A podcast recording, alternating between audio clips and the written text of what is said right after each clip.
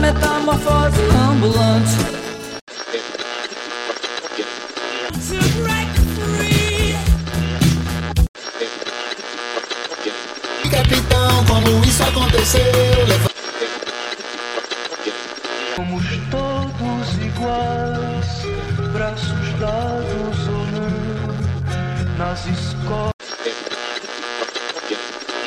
Diretamente dos estúdios da CAPES está começando o podcast Historiando.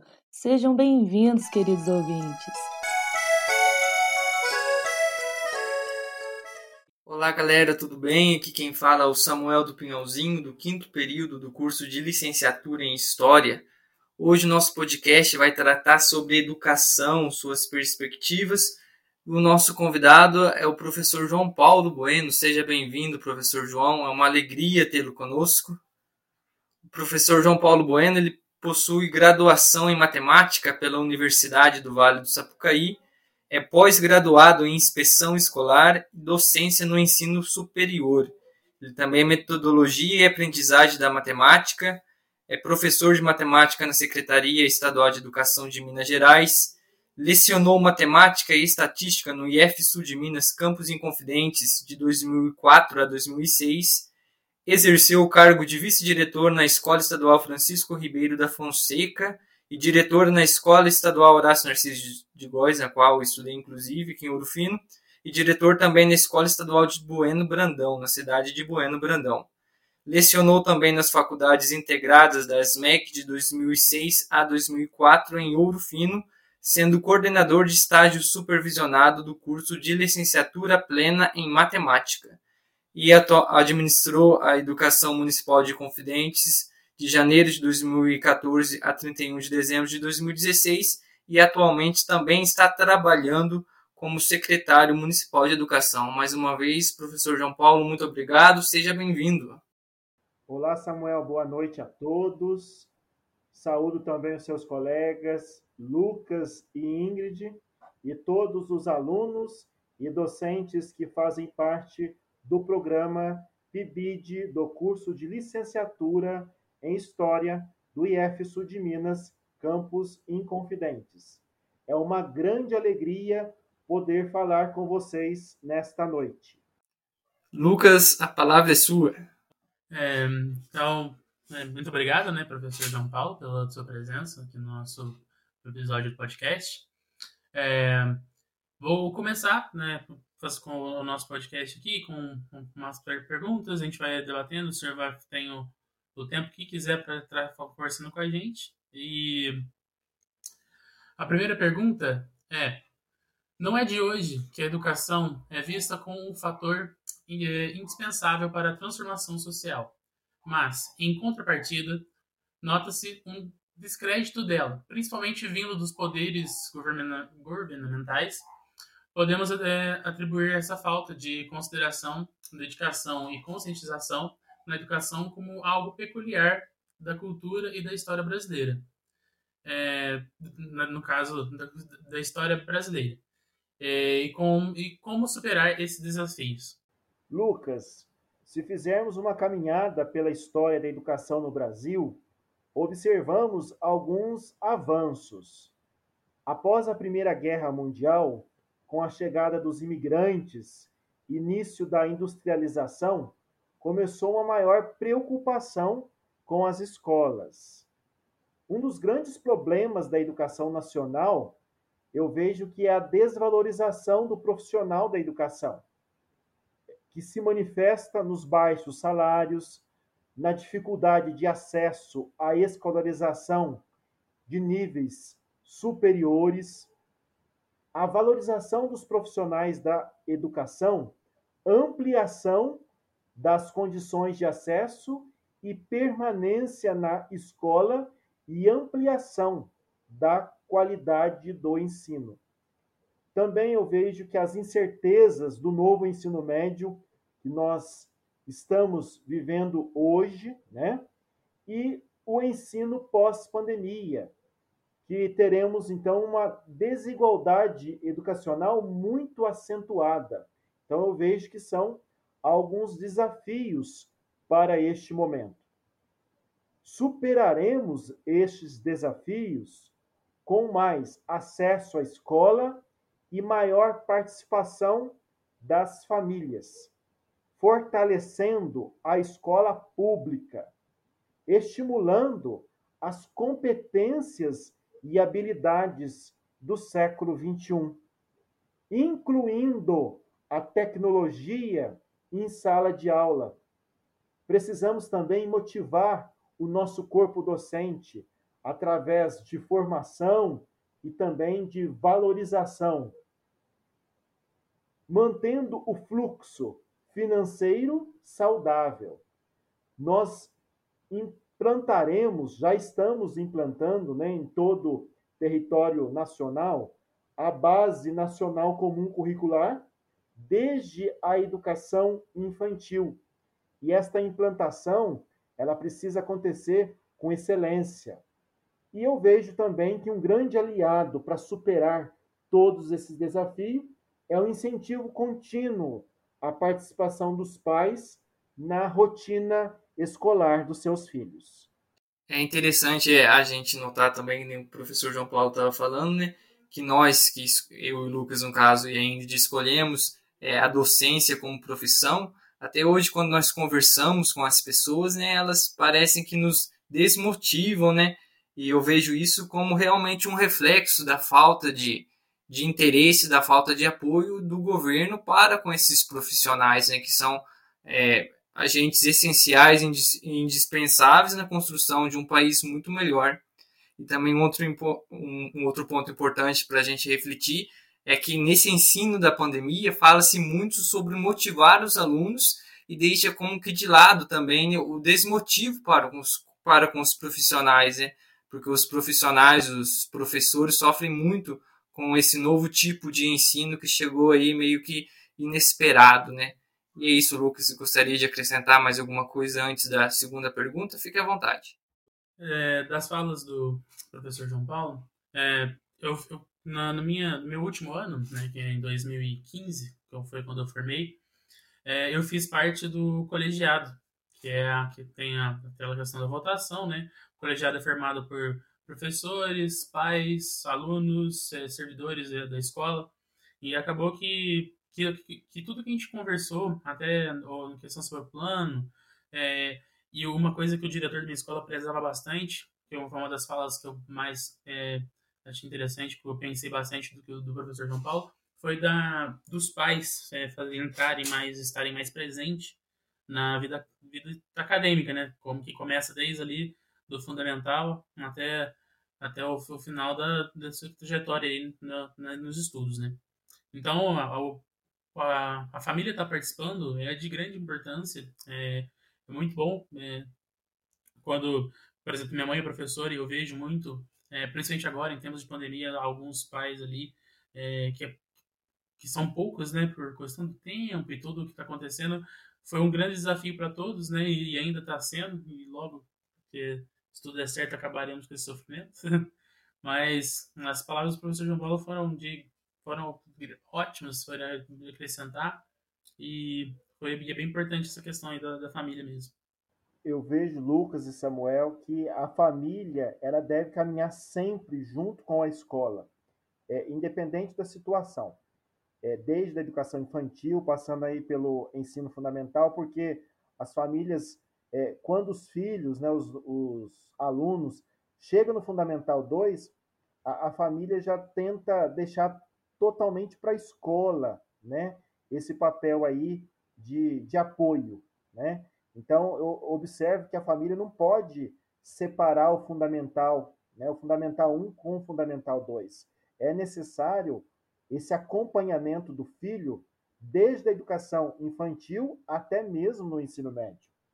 E mais do que nunca, nós, enquanto escola, enquanto educação, nós estamos precisando muito do apoio da família neste momento de ensino remoto. Né? É, muitos pais, nós sabemos, né, muitas famílias têm dificuldade, mas não pode ter esse receio de perguntar para o professor, de buscar, de pesquisar, né, e de trabalhar juntos, de caminharmos juntos, professor, pai escola, né? Não tem como uma andorinha sozinha fazer verão. A gente precisa aí de muitas andorinhas para que a gente possa ter sucesso na aprendizagem aí dos nossos alunos. Quem são essas andorinhas? Escola, profissionais da educação, pais e alunos. Obrigado, professor João Paulo. E agora mais uma pergunta. É, na pandemia, pela qual o ensino presencial foi, substitu foi substituído temporariamente como modelo remoto, onde os alunos estudam em suas casas e, por isso, é preciso um tempo exclusivo da participação dos pais e responsáveis para auxiliarem os seus filhos nesse novo desafio, percebemos que muitos pais e responsáveis se apresentaram indiferentes e deszelosos na educação nesse sentido. Isso já era esperado? E quais são os benefícios, tanto para os alunos como para a comunidade escolar, de pais que participam efetivamente na educação? Já a gente já falou, discutiu isso um pouco na pergunta anterior, né? Mas caso o senhor queira complementar, fique à vontade. Como eu já citei, Samuel, a família, sem dúvidas, tem papel fundamental na construção do caráter e da personalidade de um indivíduo.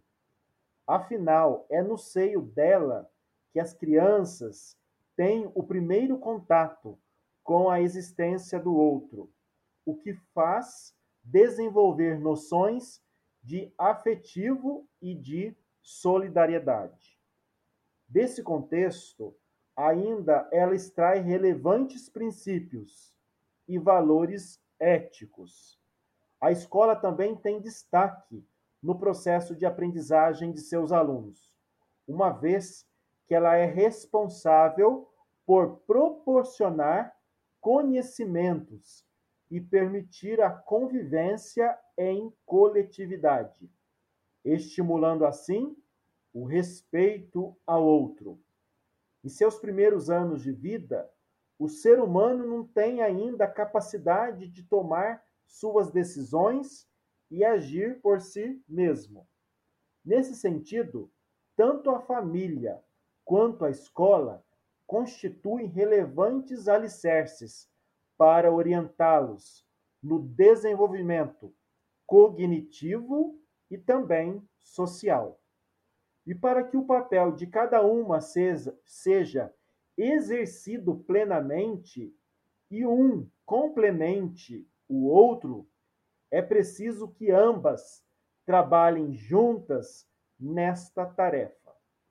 Neste momento de ensino remoto, vejo que quanto menor a criança é, maior será a dependência deste aluno ou desta aluna, pois o sucesso dependerá da parceria entre escola e família.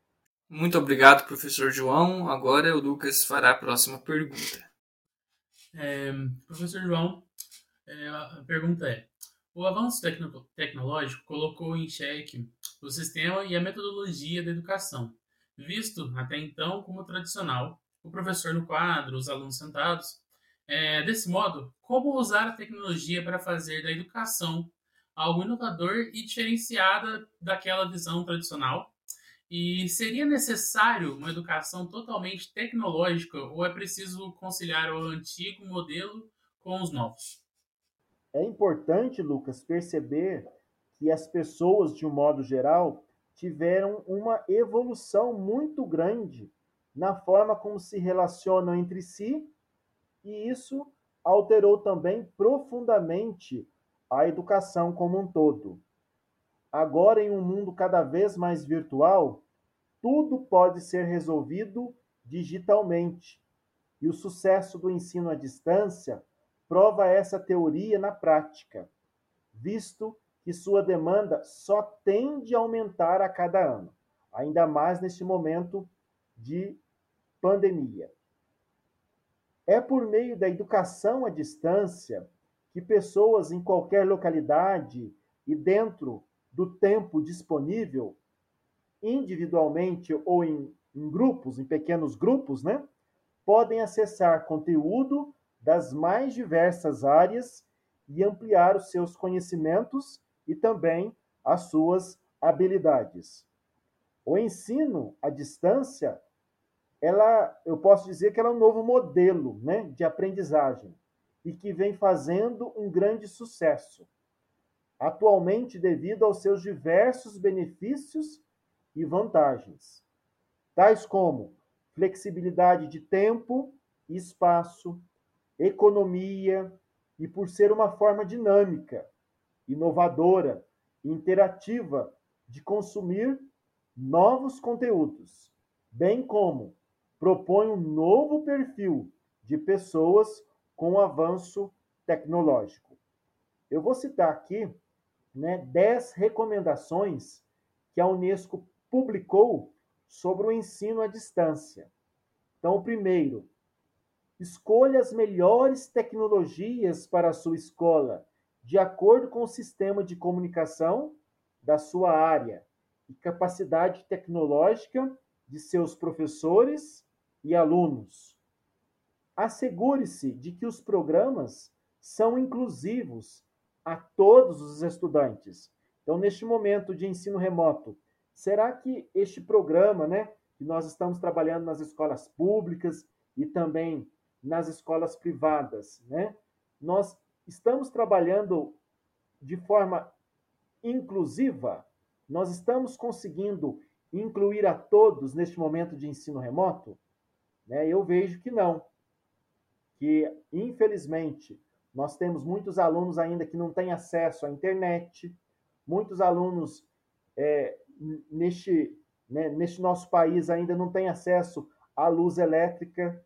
Né? Como que vai conseguir chegar esse ensino à distância, esse ensino remoto, esse ensino através das novas tecnologias a este aluno?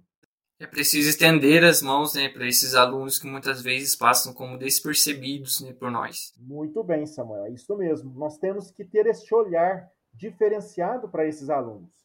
Né? É, aqui mesmo no município de Inconfidentes, nós, além da, dos trabalhos online, né, nós também temos as apostilas, né, que chega até esse aluno.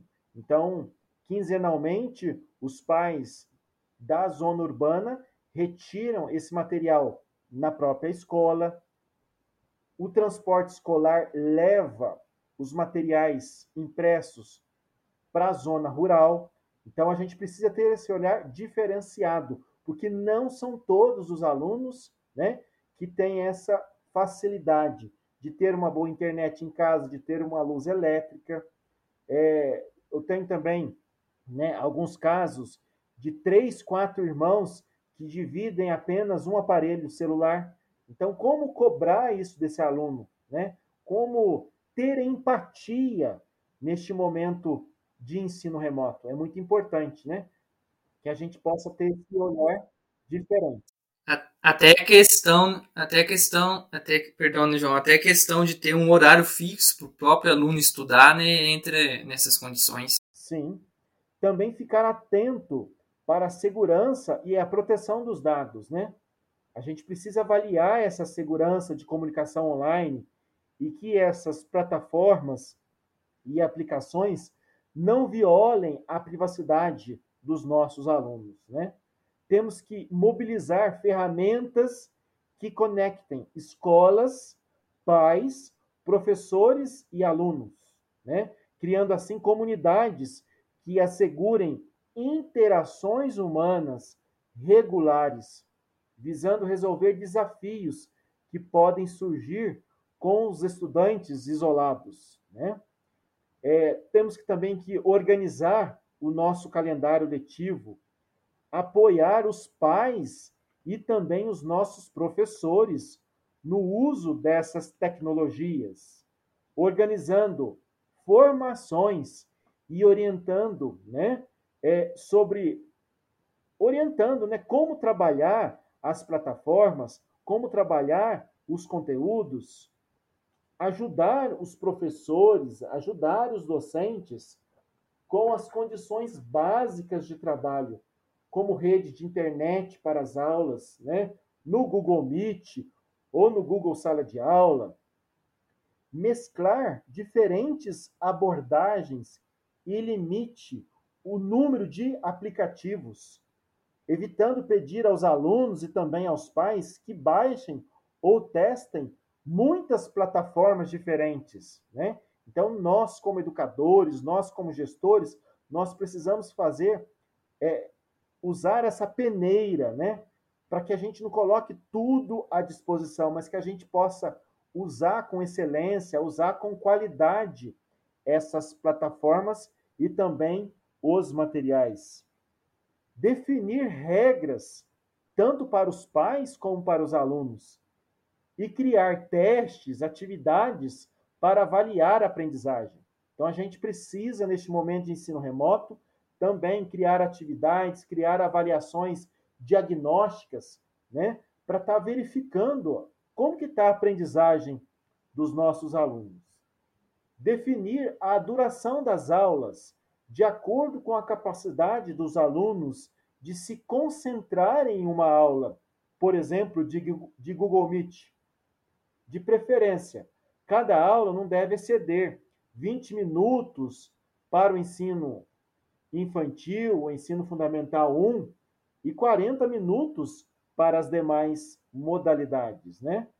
Criar comunidades de professores, pais e também de gestores municipais de educação para combater o sentimento, muitas vezes, né, de solidão, facilitando a troca de experiências e discutindo estratégias para enfrentar todas essas dificuldades. É, comentando mais sobre também, é, nós, né, eu, Samuel, a Ingrid e os demais colegas que fazem parte do projeto que, a gente representa, que é o PIBID, né, a gente é, vivencia é, e a, a, gente vê é, nesses casos dessas famílias, né, que tem alunos ali que respondem, tipo, vai responder lá no grupo do WhatsApp, por exemplo, sete horas da noite, que é a hora que o pai chega do trabalho, que ele vai ter um celular para começar a estar estudando, ter toda essa atividade, tipo, uma realidade totalmente diferente da qual a gente vive, que a gente tem o, o nosso acesso à internet, temos acesso a, a outras plataformas, né? E isso não é, nem, às vezes muitos não percebem que não é para todos, sabe? Tem muitas pessoas assim, que é, ao menos têm um celular ou muito menos sabe dessas novas tecnologias, que acaba que elas estão ficando bem é, inclusas, né? Tipo, é, existem até algumas ideias de que de aconselhar tanto presencial quanto remoto. Então é, é algo assim, tipo, é bem diferente do, da realidade que a gente vive, é uma coisa bem a, além do nosso campo de visão. E uma coisa, enquanto o professor João Paulo estava é, é, pontuando seu, sua última questão, eu me recordei dos mediadores virtuais aqui do, do Campus Inconfidentes, né, Lucas? Salvo engano, da sua turma, do seu período é Amanda e o meu é o do meu Mateus, esses mediadores virtuais têm realmente essa missão né, de, além de nos motivar, ser ao mesmo tempo um apoio, um apoio para aqueles que estão encontrando dificuldade, entre também um auxílio também para os professores. Então, fique a dica para você que está nos escutando, né? Uma maneira de tentar auxiliar a sua escola, a sua turma, turma dos seus alunos, dos seus filhos, enfim, nesse processo de educação, é, buscando alternativas como um mediador, um aluno da própria turma, que possa auxiliar tanto os professores quanto os alunos nesse momento em que a gente está passando por uma maneira diferente de educação. Sim, a medida dos mediadores é uma ótima ferramenta e é ajuda bastante gente, pelo menos no, no, nosso curso aparece bastante gente ali que precisa de uma, de uma ajuda. É, professor João Paulo, eu tenho mais uma, uma questão para o senhor. É, a guisa de conclusão, os brasileiros leem muito pouco, cerca de 56% é, de toda a população. E parece-nos de que, devido ao avanço dos meios tecnológicos, a leitura está cada vez mais em desuso, é, ou melhor, vista com um certo preconceito e, e segundo plano. Essa dificuldade é, em ter um tempo exclusivo para a leitura é notória desde os anos iniciais do ensino fundamental. É, poderíamos atribuir à questão é, vários outros elementos que ajudaram nesse processo de não ler, mas, enfim, como conscientizarmos da necessidade, da necessária urgência de uma leitura que nos forme como bons cidadãos e como o professor pode despertar esse interesse no, nos seus. Eu vejo, Lucas, que a leitura é uma atividade na qual o indivíduo atribui um significado a um conteúdo.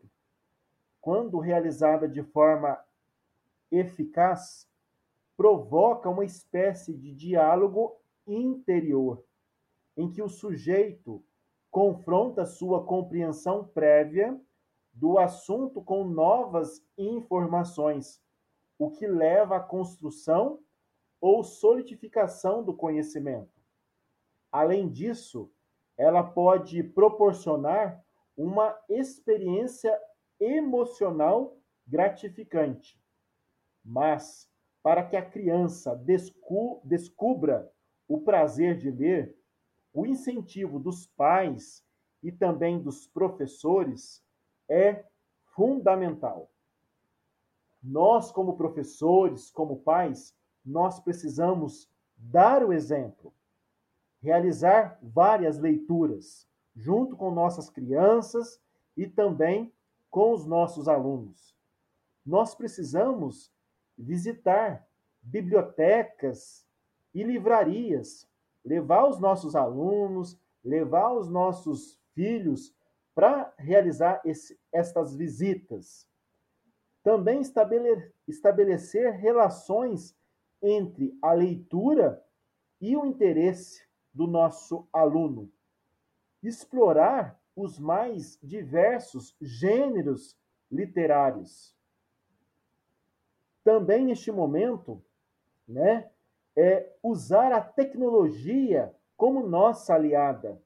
A tecnologia pode ajudar no engajamento por meio de utilização de jogos associados aos textos, pois os jogos propõe desafios que instigam, geram dificuldade e trazem dinamismo.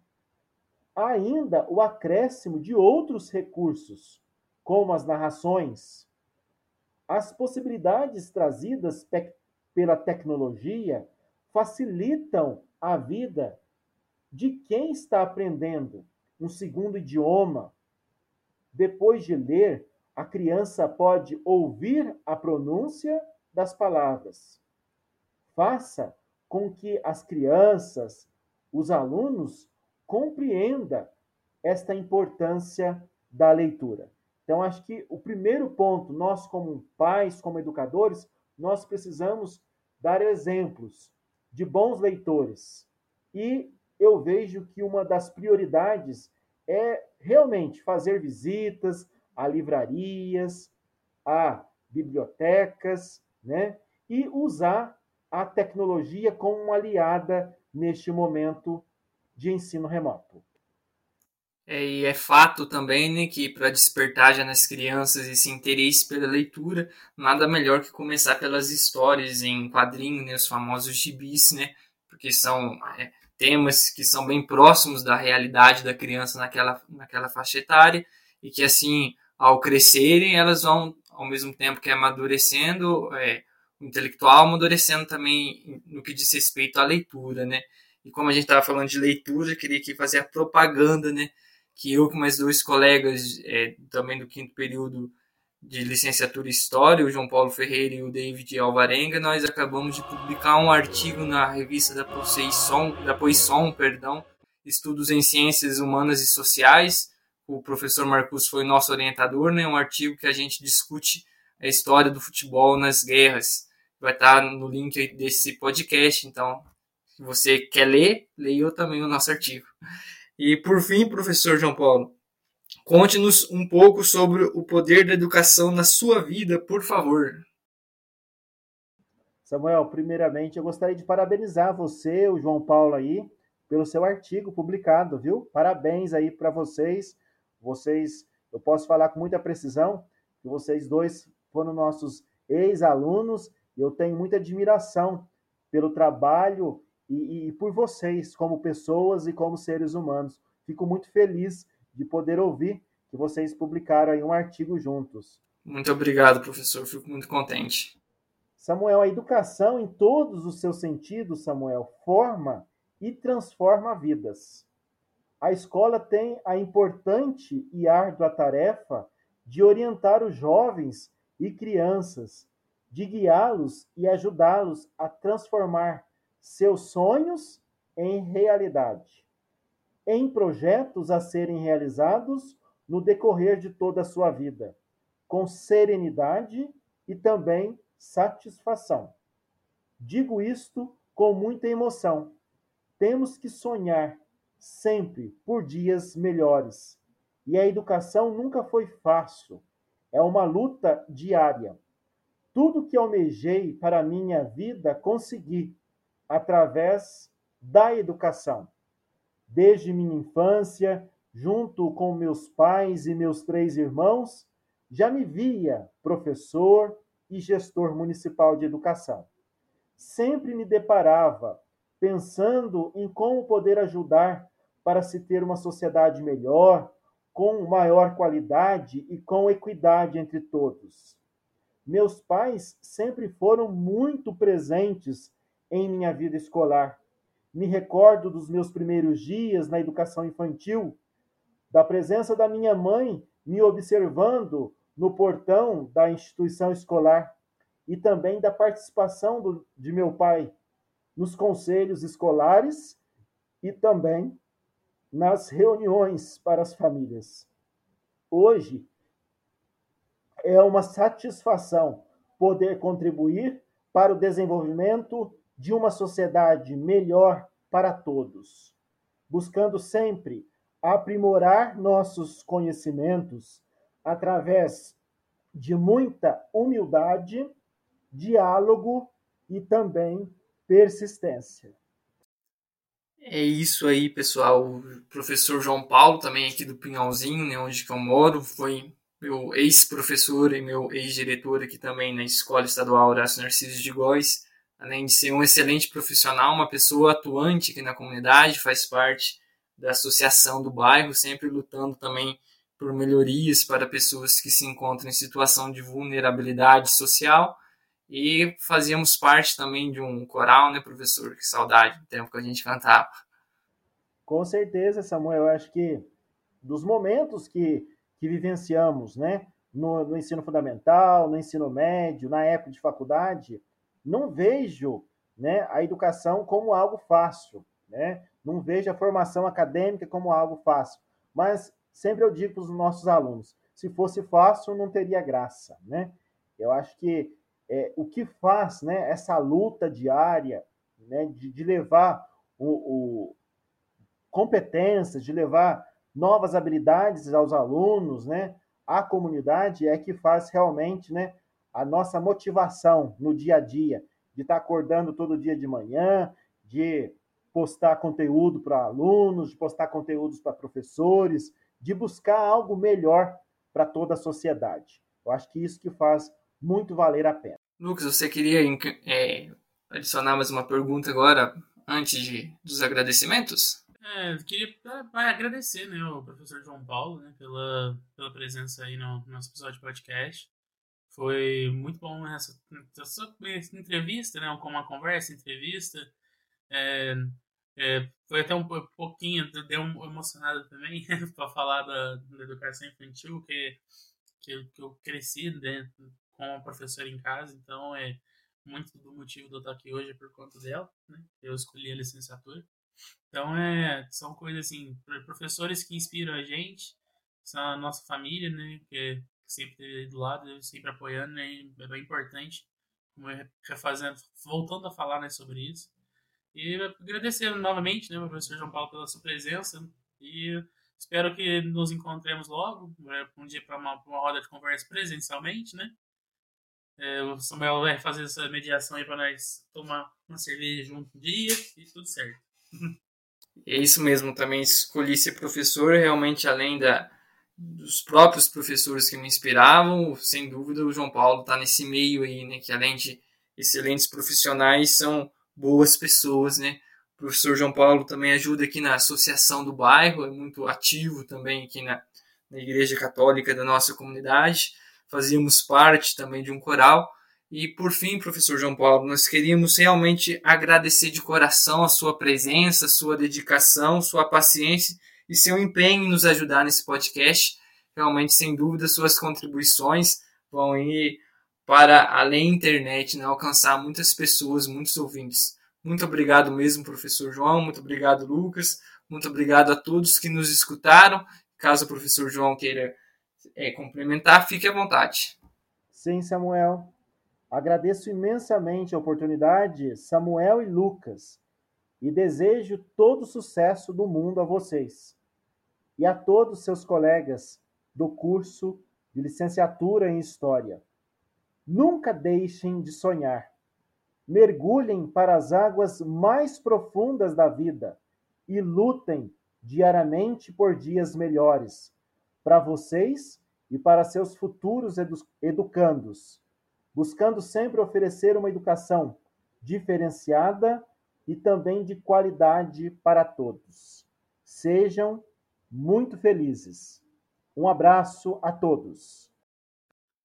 E é isso, pessoal. Esse foi mais um episódio do nosso podcast historiano. Esperamos que vocês tenham gostado. E é isso, nos ajudem compartilhando. Um abração, fiquem todos com Deus e até a próxima.